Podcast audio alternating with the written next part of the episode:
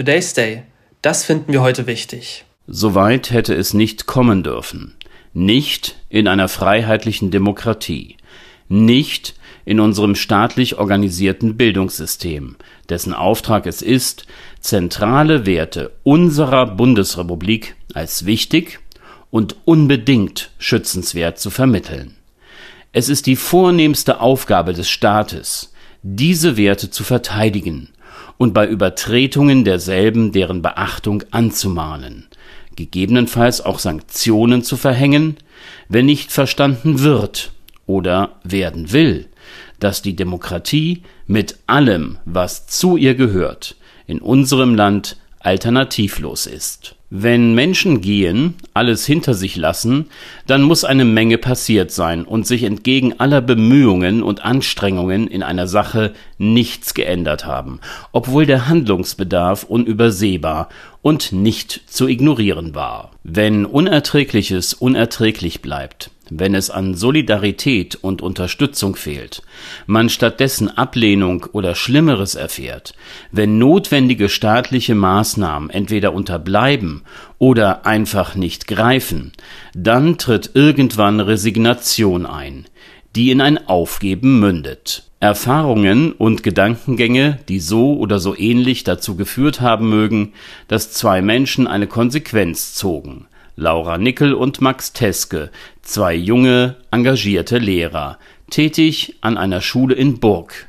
Das liegt im Spreewald des Landes Brandenburg, werden im nächsten Schuljahr dort nicht mehr unterrichten. Was genau führte dazu? Wir berichteten am 22. Mai dieses Jahres darüber. Kurz zuvor hatten die jungen Pädagogen einen Brandbrief veröffentlicht.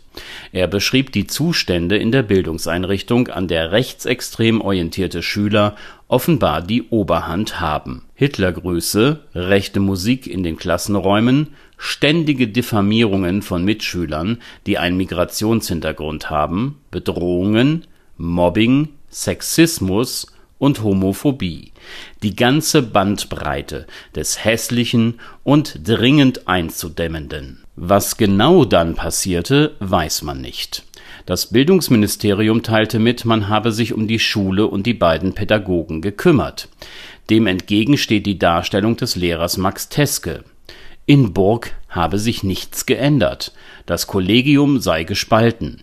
Einige Eltern hatten zudem gefordert, dass die beiden gehen sollen. Sie seien politisch aktiv und hätten ein eigenes Bild von Demokratie.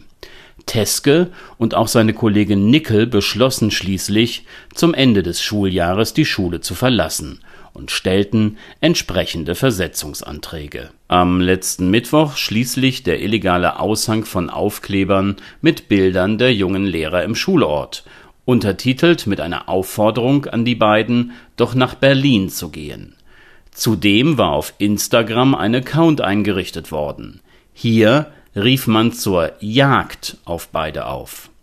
Und der Vorsitzende der AfD in Cottbus äußerte sich begeistert über den Weggang in einem Posting auf Twitter, in welchem er mitteilte, bürgerliches Engagement wirkt.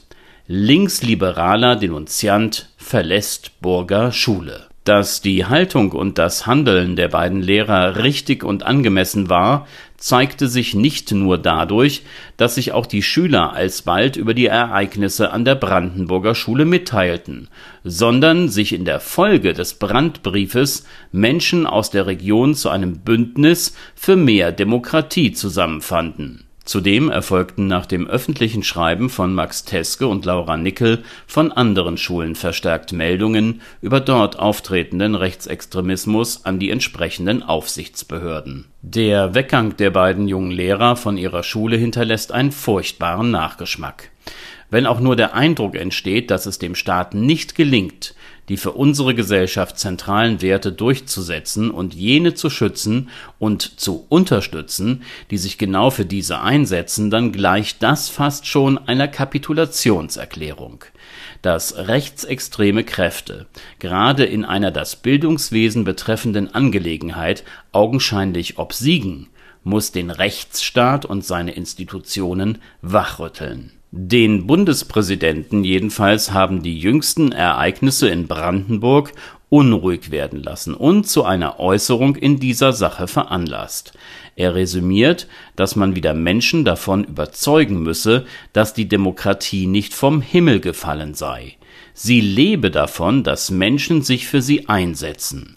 Das, Herr Steinmeier, ist vollkommen richtig, und wie das Geschehene zeigt, ist es allerhöchste Zeit für alle an der Demokratie Beteiligten initiativ zu werden, um unser Staatswesen und die Menschen, die rechtsextremer Gewalt und Übergriffen ausgesetzt sind, zu schützen.